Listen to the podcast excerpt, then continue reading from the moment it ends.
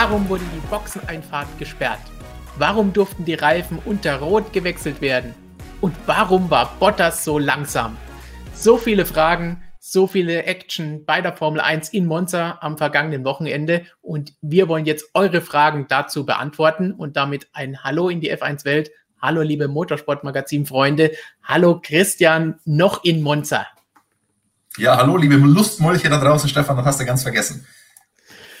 Formel 1 Wahnsinn in Monza. Nach dem eher langweiligen Rennen in Spa ging es gestern richtig zur Sache und ihr habt uns sehr, sehr viele spannende Fragen zum Rennen gestellt, die wir jetzt für euch beantworten wollen und deswegen fangen wir da gleich an. Aber vorher ganz kurz der Hinweis, wenn ihr noch mehr solche Videos sehen wollt, dran denken, Kanal abonnieren, Glocke läuten, dann verpasst ihr kein Video mehr.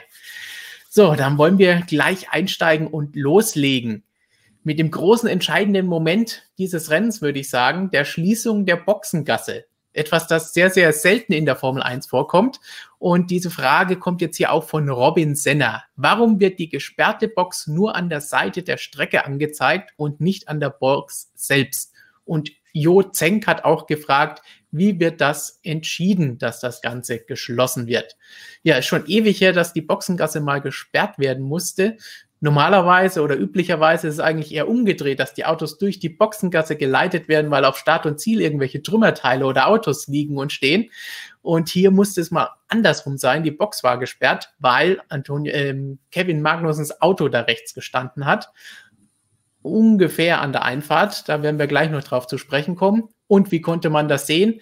Rechts die LED, links die LEDs im Parabolika hatten ein großes X wie groß das X war, wird Lewis Hamilton jetzt vielleicht mit uns diskutieren. Und auf Seite 4 des FIA Kommunikationssystems wurde es den Teams angezeigt, wo wir auch gleich nochmal zu sprechen werden kommen, denn Mercedes hat es da nicht gesehen. Jetzt aber erstmal die Frage, Christian, warum war denn dieses Safety Car überhaupt notwendig?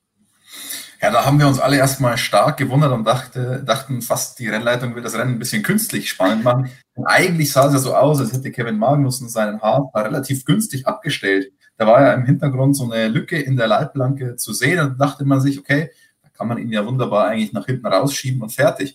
Aber ganz so einfach war es dann leider doch nicht, denn nicht jede Öffnung in der Leitplanke ist auch gleich ein Ort, wo man die Fahrzeuge durchschieben kann. In dem Fall war es einfach nur ein Marshall-Post. Also das heißt, die Marshalls müssen ja auch irgendwo stehen, müssen möglicherweise schnell auf die Strecke laufen können. Und in dem Fall war das eben so ein Teil. Also wenn man sich die Bilder auch mal genau angeschaut hat, hat man sogar gesehen, wie da das ganze Zeug der Marshalls rumstand in, diesem, in dieser Öffnung. Und ähm, Renndirektor Michael Masi hat uns dann später noch erklärt, man hätte das Auto da gar nicht durchbekommen durch diese Öffnung. Und deswegen musste man sich irgend, irgendwas anderes überlegen und hat dann gesagt, okay, also stehen lassen, weil auch der ein oder andere meinte, man hätte das ja stehen lassen können, ist ja keine gefährliche Stelle. Aber wenn halt dann wirklich was passiert, ähm, jetzt sagt der eine oder andere, ja, Innenseite, Parabolika, ja gut, aber dann hast du mal einen Reifenschaden, dann drehst du dich vielleicht nach innen weg oder was auch immer. Also sicher ist einfach sicher, das, das will man wirklich nicht darauf ankommen lassen, dann Auto stehen zu lassen. Und die schnellste Variante, das dann wegzubekommen, war halt einfach, es in die Boxengasse zu schieben, weil die nicht besonders weit weg war. Und ja, dann sind natürlich Leute auf der Strecke beim Schieben und dann war klar, dass das Safety Car kommen musste. Genau, Lewis Hamilton hat das Ganze dann auch am Ende akzeptiert, obwohl er auch gesagt hat, so hundertprozentig verstanden hat er das Safety Car nicht, aber so kurz nach Rennen ist das natürlich auch schwierig. Was interessant war, war, dass Lewis tatsächlich nochmal zu, zu den Stewards gegangen ist während der Unterbrechung des Rennens, was man ja normalerweise auch nicht sieht, weil wenn eine Strafe oder eine Entscheidung getroffen wird, dann fahren die normalerweise auf der Strecke und haben keine Zeit, da mal kurz vorbeizuschauen. Und er hat sich dort angeschaut, weil das Team keine Aufnahmen hatte, was eigentlich passiert ist und wo diese Signale sind. Und das ist vielleicht jetzt die nächste Frage, die wir uns anschauen müssen im Zusammenhang mit dem, was wir gesagt haben, wie jetzt auch Luca Schneebus sagt, war die Strafe für, äh, für Hamilton und auch Giovinazzi gerechtfertigt. Vor allem, weil für einen Fahrer dieses Schild erst ganz kurz vor der Einfahrt sichtbar wird, weil sonst hätte der Fahrer ja auch den Lichtern links denken können, doppelt gelb, aber dem war ja nicht so. So, das also ist glaub, die Frage. Da müssen wir, die, die Frage müssen wir erstmal noch ein bisschen zweiteilen. Du hast ja vorhin schon ja. angesprochen, wie diese Schließung der Boxengasse insgesamt angezeigt wird.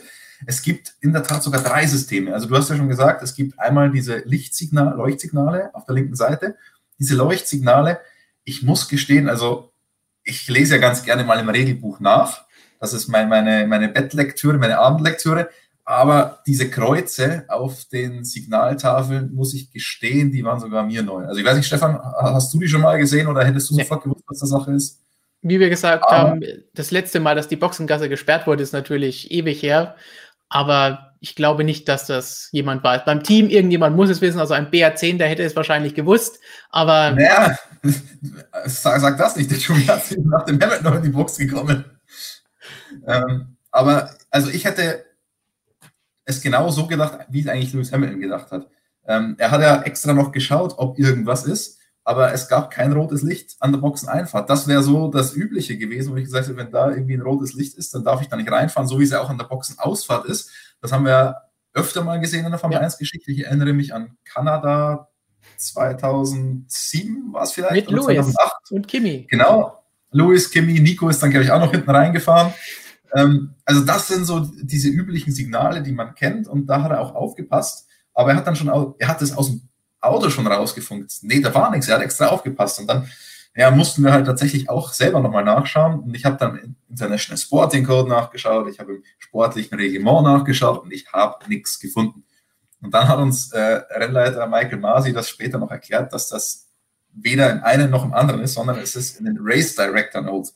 Diese Race Director Notes, die gibt es vor jedem Rennen und da sind immer spezifische Sachen drinnen, die für das einzelne Rennwochenende gelten. Also das heißt, da wird geregelt, ähm, wo zum Beispiel die Startversuche gemacht werden, ob die jetzt auf der Rennstrecke dann stattfinden oder am Boxenausgang, wie das jetzt genau ist beim Box, bei der Boxeneinfahrt, zum Beispiel mit dem Poller, ob man da links bleiben muss oder mit weißen Linien und so weiter. Solche Sachen werden in diesen Race Director Notes geregelt, auch Überrundungen und so spezifische Sachen, ähm, Reifendrücke, alles mögliche. Also die sind unterschiedlich lang. Die werden meiner Meinung nach in den letzten Jahren immer länger. Also ich glaube, inzwischen sind wir bei fünf, sechs Seiten. Ähm, schon, das ist schon die Regel. Und da gibt es dann auch in diesen Race Director Notes verschiedene Skizzen, also wo welches Team untergebracht ist ähm, in der Box, wo man sich aufzustellen hat bei der Fahrerparade, äh, bei, der, bei der Nationalhymne und so weiter. Und unter anderem ist da in einer dieser Skizzen tatsächlich drin zu sehen, wo diese Leuchtsignale sind, äh, wenn die Boxengasse geschlossen ist. Das ist mindestens eine bei jeder Strecke. In Monza waren es sogar zwei und diese Light Panels waren beide in der Parabolika drinnen. Ähm, war auch so eingezeichnet in dieser kleinen Skizze und auch das Leuchtsignal selbst war da eingezeichnet und auch ganz klar erklärt. Ähm, ich würde mal behaupten, also Walter Bottas hat ja auch zugegeben, er hat damit nichts anfangen können. Mich hätte es mal interessiert, ob Sebastian Vettel was damit hätte anfangen können, weil der ist ja ein, ein richtiger Fuchs, wenn es um solche Sachen geht. Aber ich glaube fast, dass auch er das nicht überrissen hätte. Und da mache ich dem Fahrer keinen großen Vorwurf. Natürlich, die Leuchtsignale sind da und du kannst natürlich sagen, letztendlich ist es schon auch die Pflicht des Fahrers, sich damit irgendwie auseinanderzusetzen. Aber da hätte man schon aus Teamsicht ihn darauf hinweisen müssen. Ähm, dafür ist der Teammanager da, um die Einhaltung der Regeln sicherzustellen. Und dann haben wir eh zum einen natürlich diese Leuchtsignale, dann hast du schon gesagt, äh, hat man ja auch die auf der Timing Page die Race Control Notes. Die haben wir auch im Media Center immer auf verschiedenen Bildschirmen, wo wir das sehen. Und da stand ja auch drin, dass die Pit Entry closed ist. Und dann gibt es noch eine Software, die die Teams nutzen. Da wurde die äh, Boxengasse als rot angezeigt. Das heißt, auch da hätte man es sehen können. So, das ist jetzt mal das eine, wie das Ganze zustande kommt, ob man es hätte vermeiden können aus Mercedes-Sicht, ja oder nein. Und aus Mercedes-Sicht bin ich hundertprozentig der Auffassung, man hätte es vermeiden können und auch müssen. Das war einer der seltenen Fehler, die man mal gesehen hat. Aus Fahrersicht ist es sehr, sehr tricky. Letztendlich hätte er es rein theoretisch sehen können, aber ich mache ihm da keinen großen Vorwurf. Und dann ist die Frage nach der Strafe. Es hängt ja vielleicht so ein bisschen jetzt miteinander zusammen, dass man sagt, ja, der Fahrer hatte da keine Chance. Erstens, er hatte eine Chance. Zweitens war es nicht so, dass die Boxengasse gesperrt wurde, genau in dem Moment, als Lewis in die Boxengasse reingefahren ist.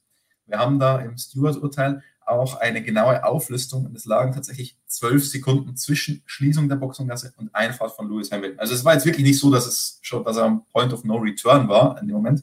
Nee, das war nicht so. Und deswegen muss es eine Strafe geben. Ich meine, wenn er jetzt wirklich schon auf der Bremse gestanden wäre und dann wird die Boxengasse gesperrt und er kann gar nicht mehr anders, dann kann man darüber diskutieren. Aber so kann man eben nicht darüber diskutieren, dass es ein Regelbruch ist. Und wenn dieser Regelbruch vorliegt, dann sieht das sportliche Reglement der Formel 1 ganz klar diese 10 Sekunden Stop-and-Go-Strafe vor. Und da gibt es auch nichts dran zu rütteln. Deswegen kann man darüber diskutieren, ob das insgesamt so gut gelaufen ist, ob man da vielleicht in Zukunft ein bisschen deutlichere Signale auch für die Fahrer machen sollte. Aber über die Strafe an sich, glaube ich, ähm, gab es nichts mehr zu reden. Ganz genau. Also das ist, was die, die Schuld angeht, klar eher eine Sache beim Team, weniger beim Fahrer zu suchen, wie du gesagt hast. Und bei der Strafe leidet der Fahrer halt immer mit. Das wissen wir ja auch von Boxenstops, wenn da was schief geht. Unsafe Release ist er auch in den seltensten Fällen schuld, aber am Ende bekommt er natürlich auch die Strafe mit.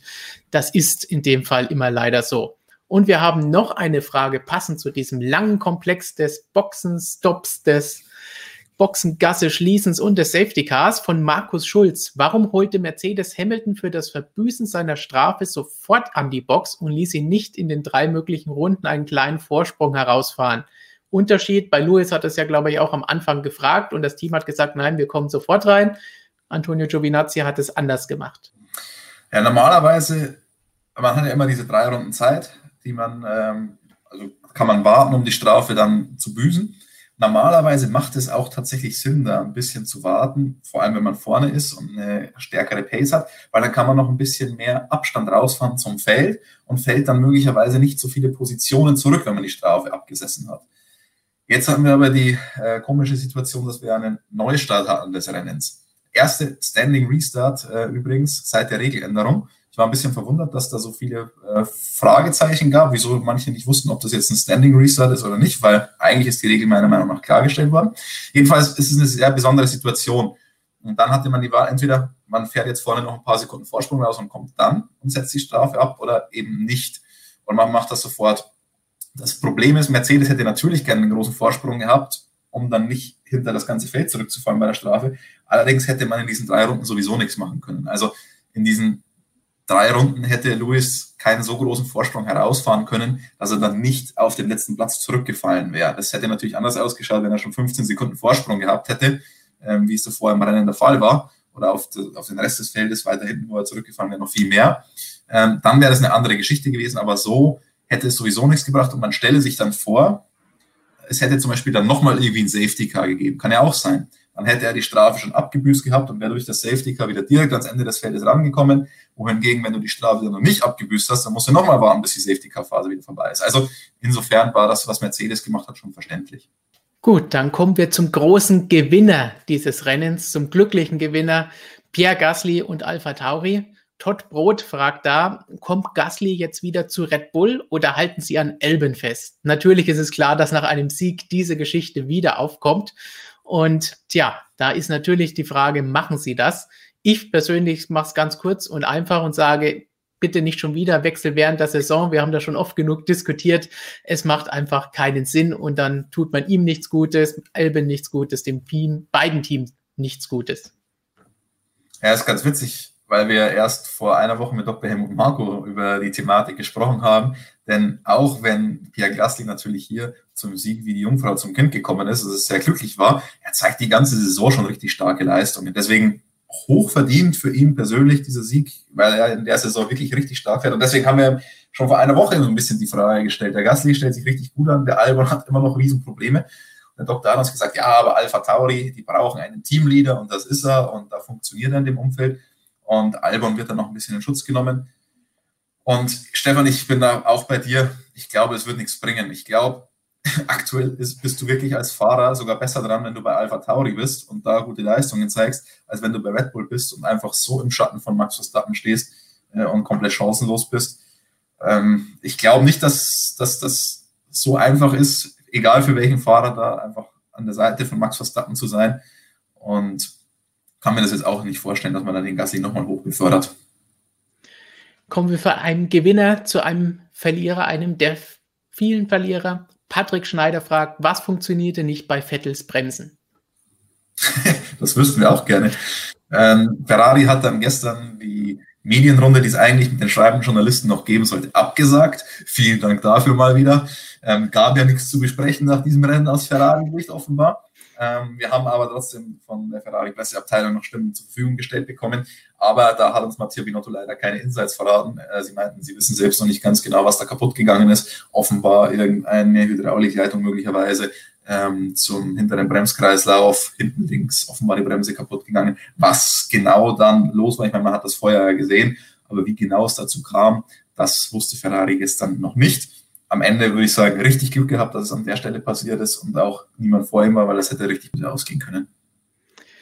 Bleiben wir von einem Ferrari-Fahrer gleich zum nächsten. Antonio Rivoli fragt, war der Crash von Leclerc ein Fahrfehler oder ist das Auto auf dem Öl von Magnussen gerutscht? Und die G-Pets schließt gleich an, war es bei Leclerc wirklich nur ein Fahrfehler oder liegt das rein am Auto? Als das Auto ausgebrochen ist, war er immerhin schon ein paar Meter auf Vollgas. Ja, ähm, also das Öl, also ich weiß gar nicht, ob es überhaupt Öl gab. Ich glaube, es gab gar kein Öl von Kevin Magnussen. Ähm, aber Charles Leclerc, so wie wir ihn kennen, war wieder sehr selbstkritisch und hat ganz klar gesagt, ja, Fahrfehler und Auto war eben total schwierig zu fahren, das ganze Wochenende schon und deswegen ist dieser Fehler passiert. Man muss dazu sagen, es gab ja auch diese Safety-Car-Phase. Er hatte harte Reifen drauf und das war die erste Runde nach dem Restart. Da waren die Reifen möglicherweise noch nicht perfekt auf Temperatur und dann ist es eben zu diesem Fahrfehler gekommen ein bisschen kurios, weil er am Anfang des Wochenendes, am Donnerstag, als er darüber äh, befragt wurde, ob er überhaupt eine Stärke des Ferrari SF1000 erkennen kann, meinte er, die Balance sei gut. Und jetzt an diesem Wochenende hat er so große Probleme mit der Balance. Äh, und dann dieser heftige Unfall. Also klarer Fahrfehler, hat er auch so zugegeben. Und auch hier würde ich mal sagen, richtig Glück gehabt, dass da nichts Schlimmeres passiert ist. Er meinte zwar ein bisschen Schmerzen hat er, aber ähm, Medical Check war ja auch relativ schnell abgeschlossen und man konnte zum Glück nichts finden. Jetzt haben wir eben darüber gesprochen, warum gab es eine Safety-Car-Phase bei dem Magnussen-Zwischenfall. Florian A. fragt jetzt, warum gab es beim Leclerc-Crash eine rote Flagge? Es gibt ja sonst bei größeren Crashes keine. Die letzte gab es 2017 in Singapur. Naja, das kommt halt einfach darauf an, ähm, wie die Situation ist. Ich meine, wir haben vor einer Woche auch schon darüber diskutiert, ob man nicht eine rote Flagge hätte machen müssen, weil die Carbonteile so auf der Strecke verteilt lagen, ja. dass es da fast gefährlich war, die Autos durchfahren zu lassen. Da hat man sich dagegen entschieden.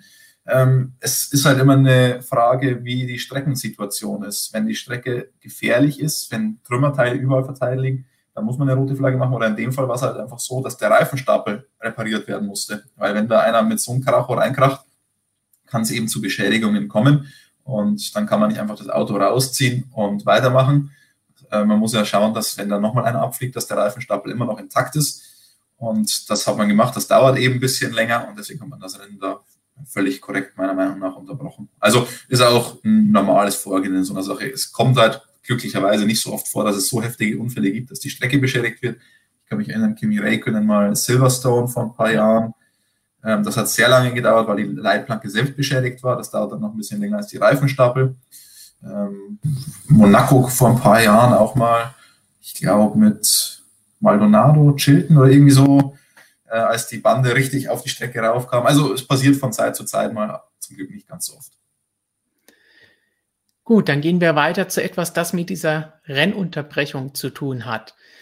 Bert fragt, gibt es einen Grund, warum es immer noch erlaubt ist, unter roter Flagge die Reifen zu wechseln und so den eigentlich nötigen Boxenstopp zu umgehen? Siehe Stroll.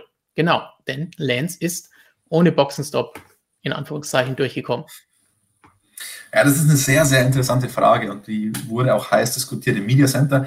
Da war sich der ein oder andere auch nicht ganz sicher, ob es denn jetzt noch erlaubt ist, die Reifen zu wechseln.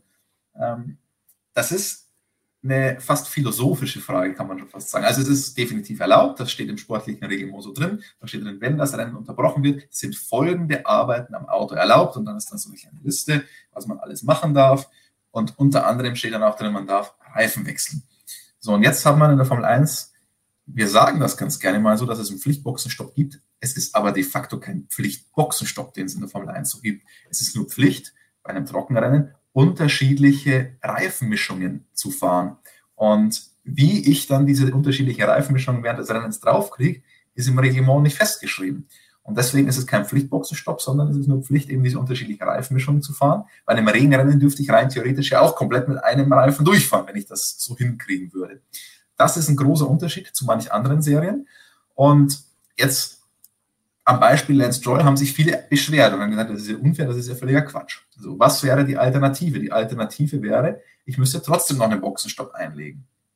Das ist aber auch nicht fair. Ich kann mich an ein DTM-Rennen vor ein paar Jahren in Ungarn erinnern, als Pascal Wehrlein da, ich glaube, relativ souverän geführt hat, noch nicht beim Boxenstopp war.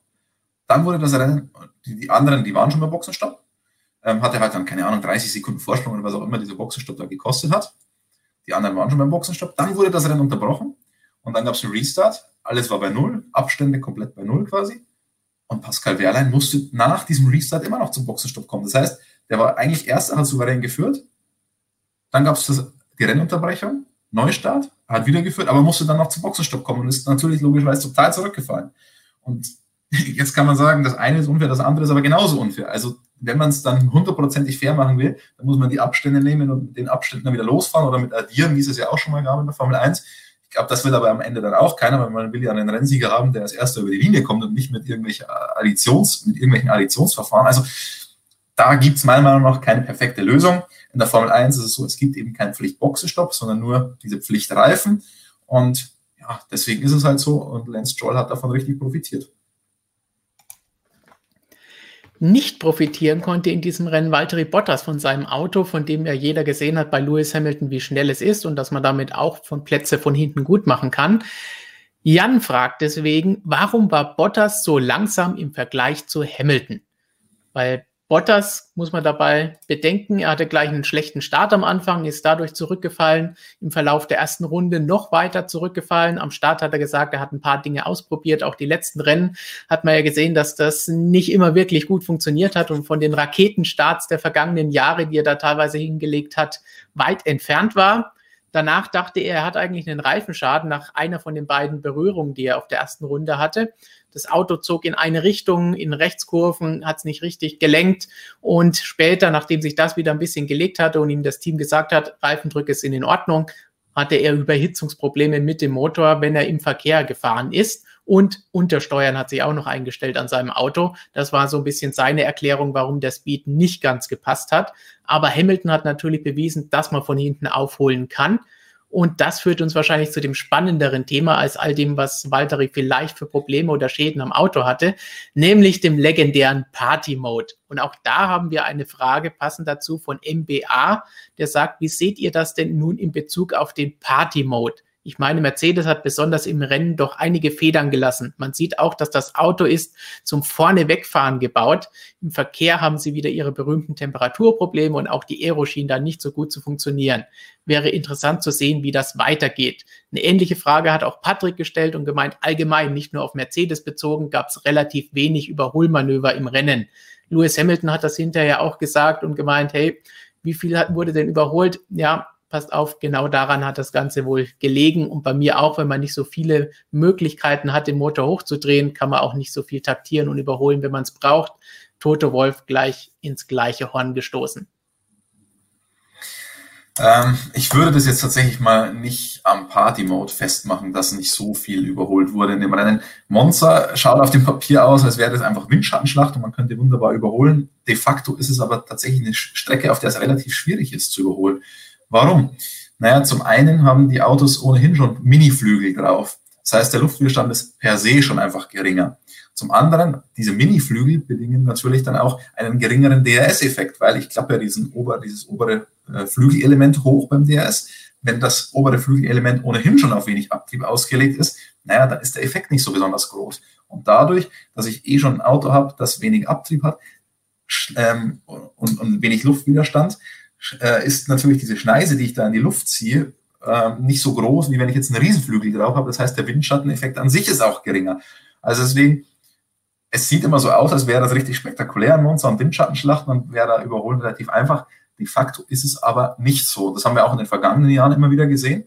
Und dann hat man aber trotzdem einen gewissen Effekt auf den Geraden, ähm, dass man sich irgendwie ranziehen kann, aber dann doch nicht so richtig vorbeikommt. Dann entstehen dadurch DRS-Trains, also heißt, der erste, der vorne ist, hat kein DRS, aber dahinter hat jeder DRS, irgendwie fünf, sechs Autos äh, hintereinander. Und wenn dann jeder DRS hat, dann ist da gar kein Effekt mehr da. Und deswegen ähm, sieht man in Monza tendenziell ein bisschen weniger Überholmanöver, als man das eigentlich immer so meint. Der Party-Mode, ich habe auch äh, Andreas Heidel äh, danach gefragt, weil ich meine, wenn du vier Zehntelsekunden hinter dem Sieger über die Ziellinie fährst, so wie es bei Carlos Sainz war, dann willst du natürlich jedes Tool willst du in so einem Zweikampf nutzen. Und hat mich interessiert, ob man da vielleicht den einen oder anderen Motormodus vermisst hat, den man vielleicht hätte einstellen können. Aber Ähm, Andreas Seidel meinte, hm, zu früh das zu sagen. Er glaubt aber eher nicht, dass es einen Unterschied gemacht hat. Ich glaube auch, um ehrlich zu sein, dass es im restlichen Feld keinen gravierenden Unterschied gemacht hat. Denn du hast ja rein theoretisch auch die verschiedenen Motormodi, um dich zu verteidigen zu können. Das kannst du auch einsetzen. Jetzt hast du halt nur noch die elektrische Energie, die du ein bisschen anders einteilen kannst, aber damit kannst du dich auch verteidigen oder eben angreifen. Also ich würde mal sagen, da jetzt schon aus diesem Rennen Schlüsse daraus zu ziehen, ist definitiv zu früh und da müssen wir einfach noch ein paar Rennen abwarten nicht ein paar Rennen abwarten kann, Valtteri Bottas, wenn es um die WM geht. Und da fragt Niklas Grünloh, hat Bottas noch eine Chance auf den WM-Titel? Wenn wir uns jetzt die Gesamtwertung anschauen, Hamilton 164 Punkte, 47 Punkte Vorsprung auf Bottas, 54 Punkte Vorsprung auf Verstappen. Das sieht natürlich schon heftig aus, aber gerade dieses Rennen gestern hat ja eigentlich gezeigt, es könnte schon was gehen. Bottas hätte der große Sieger dieses Rennens sein können ja, wenn er nicht den Start versaut hätte und wenn er auch ansonsten vorne dabei gewesen wäre, das Rennen hätte er gewinnen müssen. Das war sein Rennen, um es zu gewinnen. Genauso für Verstappen, der auch das Problem hatte, kommen wir dann gleich noch drauf zu sprechen, der auch sauer danach dann war. Aber verständlicherweise, denn das waren jetzt die Chancen, um im WM-Kampf aufzuholen, Punkte auf Hamilton. Stattdessen hat Bottas jetzt drei Punkte aufgeholt auf Hamilton, das der 26 Sekunden hinter dem letzten war zur, zur Rennmitte. Also da sieht's ganz, ganz schlecht aus. Deswegen muss er wirklich hoffen, dass nochmal sowas passiert. Also, ich kann es mir nicht vorstellen, dass er überhaupt noch irgendwie eine annähernde Chance hat. Er ist gut in die Saison gestartet, wie so oft. Der gute Valtteri zeigt eigentlich von der Pace her auch sehr gute Ansätze, aber dann hat er einfach immer wieder Aussätze und die Konstanz, die er die letzten Jahre schon nicht hatte, hat er auch selbst erkannt, dass das seine Schwäche ist im Vergleich zu Lewis Hamilton. Die lässt er erneut vermissen und deswegen meiner Meinung nach komplett chancenlos. Also, ich meine, der Lewis könnte zwei Ausfälle haben und der Bottas könnte beide Rennen gewinnen und dann wären sie fast gleich auf. Und dann wissen wir alle, dass Lewis am Ende doch wieder kurzen Prozess macht. Also das Ding ist geritzt. So, nicht ganz so geritzt war es bei Lance Stroll. Dafti DS3 fragt, wie kommt es, dass Stroll dieses Jahr sogar besser als Paris performt, abgesehen von dem gewissen Pech, das Paris dieses Jahr schon hatte? Du hast gestern schon in deinem Vlog gesagt, dass äh, Stroll dieses, dieses Podium eigentlich nicht so sehr verdient hatte in diesem Rennen. Und dann bleiben wir kurz bei unserem Lieblingsthema Lance Stroll und zwar bezogen nur auf dieses Rennen, denn insgesamt in der Gesamtwertung ist er jetzt sogar Vierter zusammen, gleich auf mit äh, Lando Norris, hat in allen Rennen bis auf eins gepunktet. Das gilt auch für seinen Teamkollegen, der allerdings auf P11 ist. Allerdings hat er zwei Rennen verpasst. Ja, also zum Rennen gestern würde ich jetzt mal sagen, unfassbares Glück. Ich meine, wir haben ja diese Sache angesprochen mit der Rennunterbrechung und dem Reifenwechsel und da hat er natürlich mit Abstand am meisten profitiert, weil er war halt noch gar nicht in der Box bis dahin und deswegen wurde er da so nach vorne gespült. War aber das ganze Wochenende deutlich langsamer als Sergio Perez, war im Qualifying deutlich hinter Sergio Perez, auch im Rennen war Perez vorne. Ähm, dann selbst mit dieser guten Ausgangssituation hat Stroll noch Fehler gemacht beim Neustart, ähm, hat sich da nicht mit Ruhm bekleckert. Deswegen ich meine, wir kritisieren ihn ganz gerne, aber und ich habe aber in letzter Zeit auch wirklich gesagt, er hat sich in dieser Saison stark verbessert. Gestern bei diesem Italien Grand Prix war das Podium de facto unverdient aus seiner Sicht, aber er war trotzdem wieder da. Und vor ein paar Jahren hätte das vielleicht nicht so hingehauen, wenn er diese Chance gehabt hätte. Ähm, es fällt schon auf, dass er in dieser Saison deutlich näher dran ist, auch an Sergio Perez, manchmal sogar schneller. Und das muss man wirklich auch so anerkennen. Ich habe ähm, Lance das auch mal gefragt, weil es ja schon auffällig ist, dass wenn das Auto funktioniert, er auch funktioniert. Und er meinte, das liegt daran, dass wenn er Vertrauen ins Auto hat, das einfach auch umsetzen kann. Und wenn ihm das Vertrauen fehlt, so wie es in den vergangenen Jahren war, als er ein schlechtes Auto unterm Hintern hatte, dann meinte er, kann er diese Probleme nicht so sehr umfahren, wohingegen sein erfahrener Teamkollege das möglicherweise ein bisschen besser kann. Und ich glaube auch, dass bei ihm die Motivation eine gewisse Rolle spielt, wie ich, wie ich ihn als Menschen mal so einschätze. Genau, insgesamt das Team hat es durchaus dieses Jahr auch mal verdient, dass sie jetzt auch endlich beweisen können konnten, dass sie dieses Potenzial haben, aufs Podium zu fahren und vorne dabei sind, was sie die ersten Rennen wirklich vermissen haben lassen und nicht ausschöpfen konnten. Stroll hat es vielleicht auch verdient, weil er sich verbessert hat. In diesem Rennen selbst wahrscheinlich nicht, denn meiner Meinung nach hätte er das Rennen eigentlich gewinnen müssen in der Position, in der er sich befand mit dem Auto, das er hatte. Und da könnte man wahrscheinlich sagen, ein Sergio Perez in der Position hätte das Rennen vielleicht auch gewonnen und eben nicht alles verschenkt beim Restart mit so einer Aktion.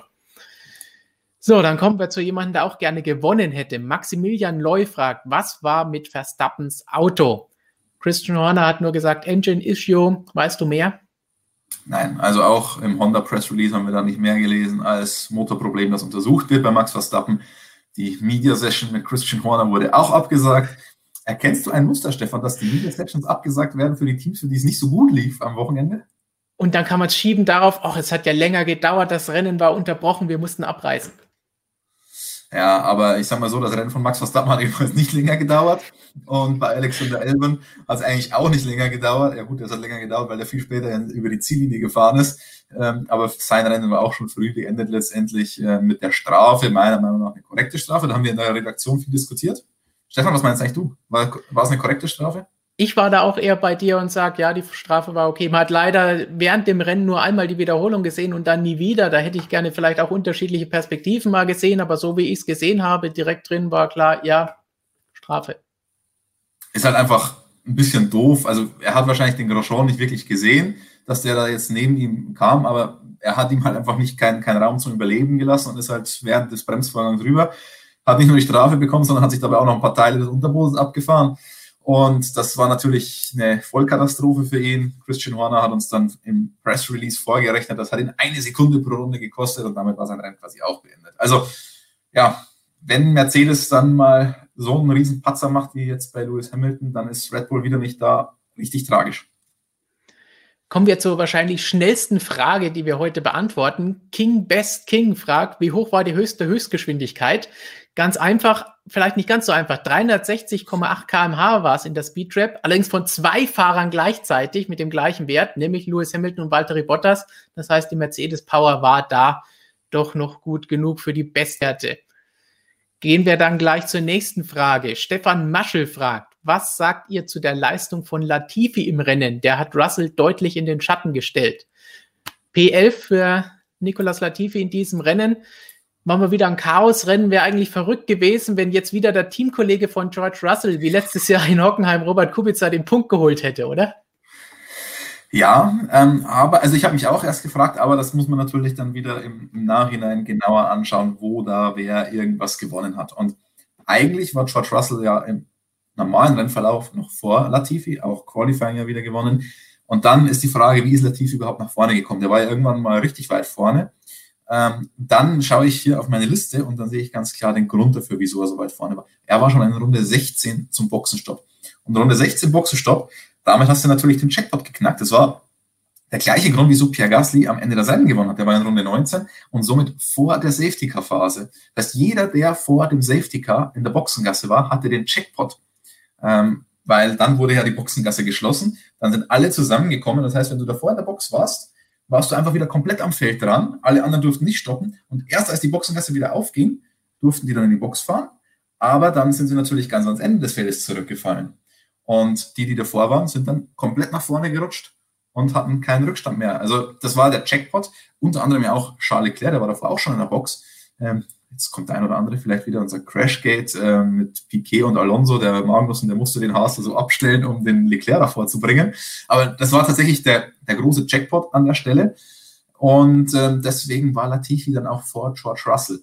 Anders wäre er, glaube ich, nicht davor gekommen. Ich glaube, Russell hat sich auch schon ein bisschen abgesetzt gehabt, bevor diese Safety oder bevor Russell, äh, bevor Latifi in der Box war. Deswegen ähm, an der Stelle sei gesagt, Russell war wieder der Stärkere. Latifi hat profitiert. Und eine Frage haben wir noch von Claudio N. Warum hat Alfa Romeo nach dem Safety Car beiden Autos die Softs drauf gemacht, obwohl sie auf drei und vier lagen? Die Frage haben wir uns gestern auch gestellt. Eine sehr interessante Frage, muss man dazu sagen. Und ähm, die ist auch nicht ganz so einfach zu erklären.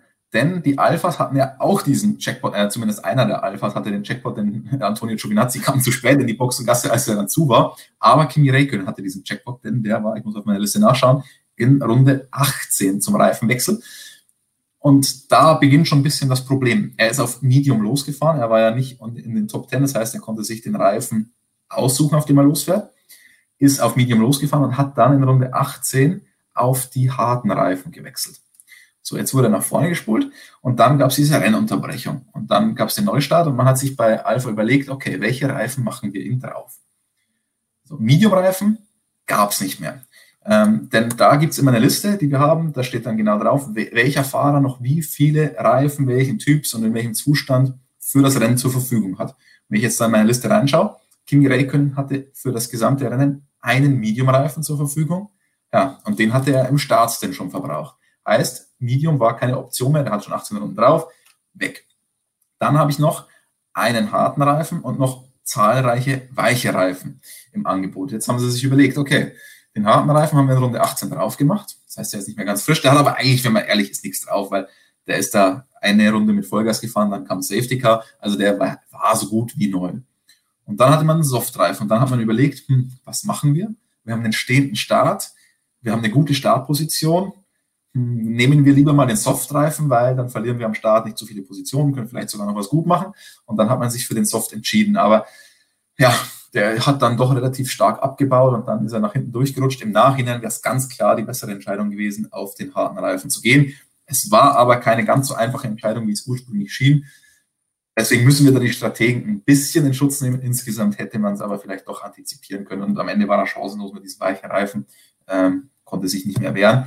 Und das war, das, das war aber tatsächlich eine Entscheidung, die wir über das ganze Feld so gesehen haben, dass es relativ spannend war, mit welchen Reifen du weitermachst. Mercedes zum Beispiel ähm, hatte ja die Softreifen am Start, ist dann auf Medium gegangen und die hätten nochmal auch einen Medium zur Verfügung gehabt, weil die sich zwei Mediums aufgespart hatten. Sie haben sich dann aber tatsächlich für hart entschieden, zumindest bei Lewis Hamilton, weil sie wussten, der muss richtig Attacke machen. Und wenn der richtig Attacke machen muss die ganze Zeit, dann bist du mit dem Hart ein bisschen besser dran als mit Medium. Weitere Bottas hingegen haben sie die Medium-Reifen draufgeschnallt, weil der ja im, im, ja im Pack gestartet ist und sich gleich verbessern musste. Also war wirklich eine sehr interessante Situation, wer da welche Reifen gewählt hat, wer da noch welche zur Verfügung hatte. Noch dazu muss man ja auch sagen, äh, man musste auch noch Reifen wählen, die man quasi zuvor noch nicht gefahren hatte. Wenn man zum Beispiel Lance Stroll war, denn der hatte ja zum Beispiel jetzt nur den Softreifen. Um der Regel nachzukommen, dass er mindestens zwei verschiedene Reifenmischungen gefahren ist, durfte er danach keine Softreifen mehr draufschneiden. Das heißt, bei denen hat sich nur die Wahl gestellt zwischen Medium und Hard. Also es war eine interessante Situation tatsächlich nicht so einfach auf den ersten Blick zu erkennen, wieso der eine das gemacht hat, der andere das. Im Nachhinein ist es dann aber logisch. Im Nachhinein war es aber auch die falsche Entscheidung von Alpha. Und da sieht man, wie viel in dem Rennen eigentlich los war. Es gibt sicherlich noch ein paar mehr Fragen von euch. Ihr habt uns hunderte gestellt gestern, die wir beantworten können. Das heißt, wir freuen uns auf die nächsten Videos, die die nächsten Tage euch noch erwarten. Auch Artikel auf unserer Webseite motorsportmagazin.com oder auch in unserer iOS- und Android-App. Natürlich findet ihr da wie immer alles Mögliche. Wir haben morgen noch einen Ferrari-Talk von Jonas und Flo. Wir haben die Brennpunkte für das neue Rennen in Mugello. Das wird richtig spannend. Neue Strecke im Formel 1 Rennkalender. Und wir haben natürlich auch unseren Livestream am Mittwoch. Das heißt, es gibt alles, geballte Ladung Formel 1 für euch.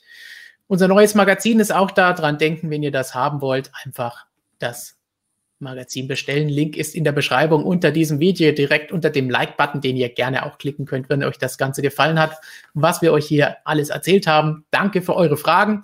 Und dann würde ich sagen, freuen wir uns auf ein hoffentlich ähnlich spektakuläres Rennen am kommenden Wochenende in Mugello. Christian ist dabei. Selbstverständlich. Bis dann.